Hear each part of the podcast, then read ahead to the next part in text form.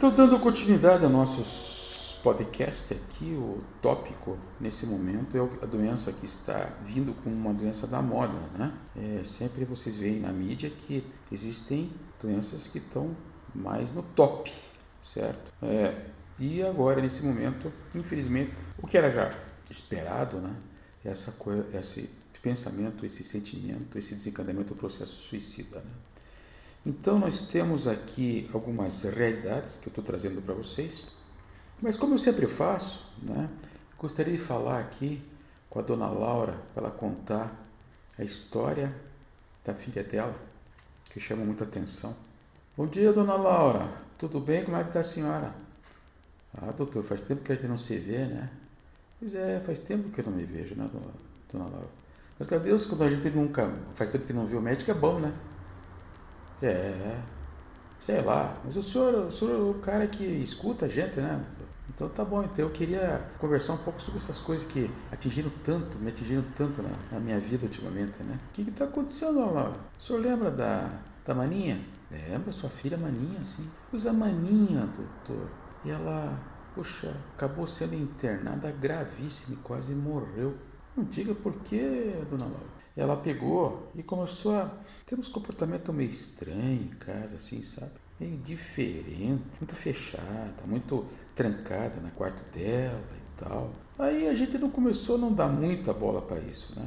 Aí de repente ela conheceu um cara. E esse cidadão, um ímpeto e pulso, se apaixonou por ela, eles foram casar e foram morar juntos. O senhor sabe como é que é meu marido, né? Sei, dona Laura, conheço seu marido.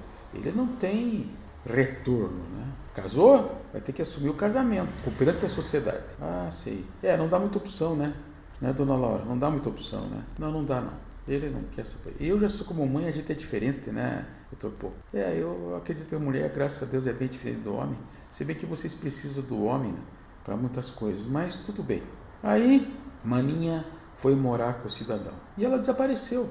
Pouco víamos, pouco, vem aqui almoçar com o teu marido, vem comer aqui em casa. E a gente percebia que ela antes era uma menina afetuosa, cuidadosa, cuidava da roupa, do cabelo, da unha, né? Sempre conversando com muitas amigas, de repente isso tudo mudou. Aí, de repente, um belo dia ela começou a aparecer com cortes nas mãos e algumas partes roxas no corpo.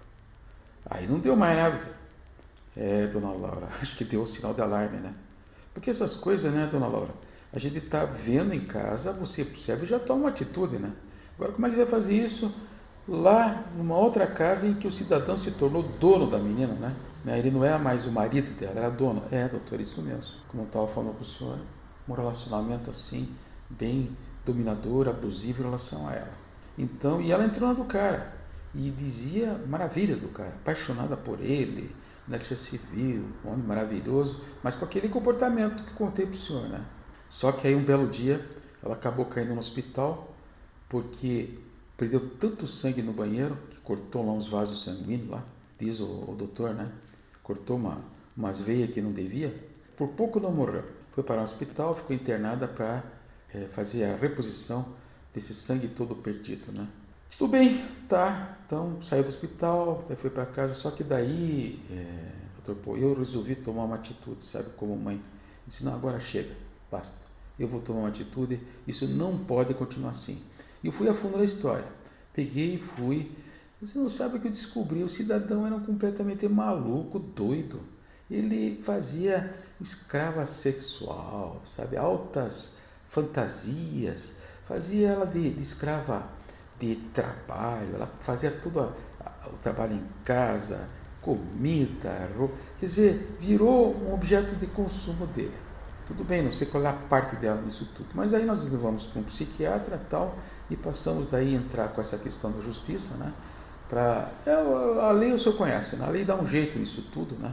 E ele teve que passar um quilômetro, dois quilômetros longe da nossa casa, porque ela passou a ser é, tutelada pelo papai e pela mamãe. Imagine que absurdo, né, doutor? 30, 30 anos de idade, né? Parece um bebezinho. Só que pelo menos, graças a Deus, ela não tem esse perfil das moças por aí, que são agressivas e não aceitam ajuda. Ela aceitou a ajuda. Aí um belo dia, conversando com ela, eu perguntei assim, mas filha, eu não estou te entendendo. Tá bom, você se livrou do estrupício, não tem problema nenhum. Tá, que pena, não sei o quê. É, perdeu a chance de, de, de ter um casamento que nem eu tive com seu pai, né? maravilhoso. Aí é, você pensa, agora você vai ficar aí, né? Procurando outro homem, não sei se vai achar, né? Tudo bem. Mas qual que é o sentimento que te levava a se cortar? Sabe, amanhã não sei o que acontece. Mas eu estava tão desesperada, tão canto, tão jogada numa situação que não tinha mais opção de poder enxergar a vida com prazer, com satisfação, que só o fato de eu estar sangrando me dava prazer. Nossa Senhora, pelo amor de Deus. O que, que é isso, menina? É, eu fazia com qualquer coisa. Fazia com lâmina de barbear, com caco de vidro, sabe? Qualquer coisa, tá? Me feria com prazer. Puxa vida, mas que ponto! É, em detalhe, sabe? Essa angústia, essa visão que eu tinha de eu estar tá sangrando, me baixava toda essa minha compulsão e essa angústia que eu tinha em relação ao meu destino, inclusive essa, essa relação de fracasso com que eu vi, estive vendo a minha vida, né? Como um produto final. Poxa, mas que situação, hein, Laura? Barbaridade. Quem diria que você passou por tudo isso, né? Com o filho, né? Imagina a angústia que você não passou, porque você chegou à beira de perder essa menina, né? Meu Deus do céu. Não, mas daí deixa eu contar uma história para o senhor. Aí as coisas mudaram, eu peguei as rédeas, tá? Coloquei meu marido no, no, no cabresto. Então eu disse, agora quem cuida da menina sou eu, você vai parar com esse autoritarismo hipocrático aí, certo?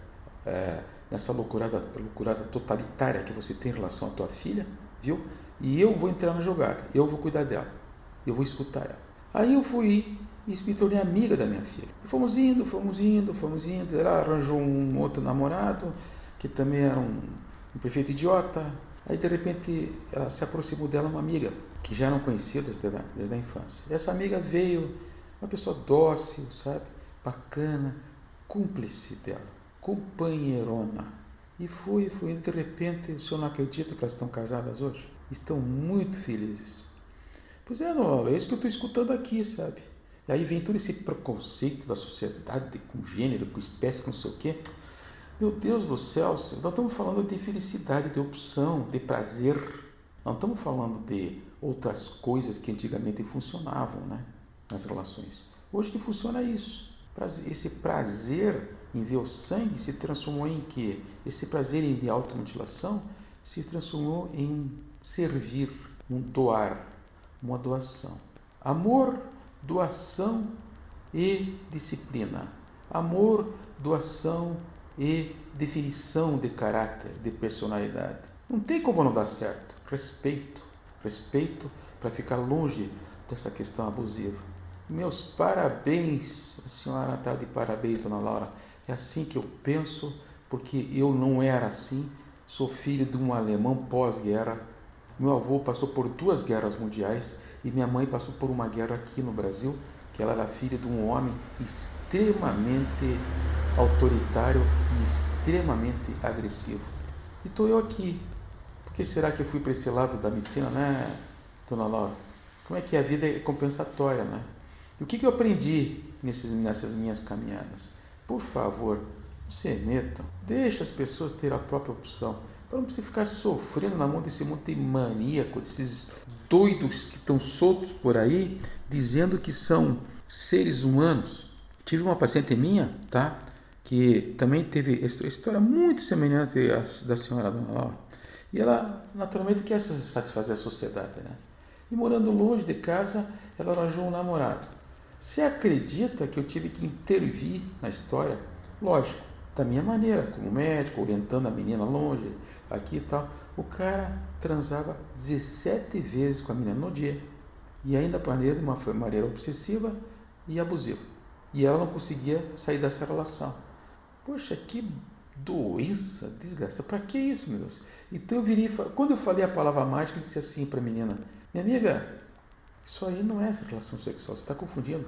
Isso é uma relação de poder que esse homem tem em relação a você. Tem você sob controle dentro de um quarto, num apartamento, você faz o que ele quer e de repente, para fazer 16 vezes uma relação sexual, o cara tem que estar tá de olho em você e você de olho nele o dia inteiro.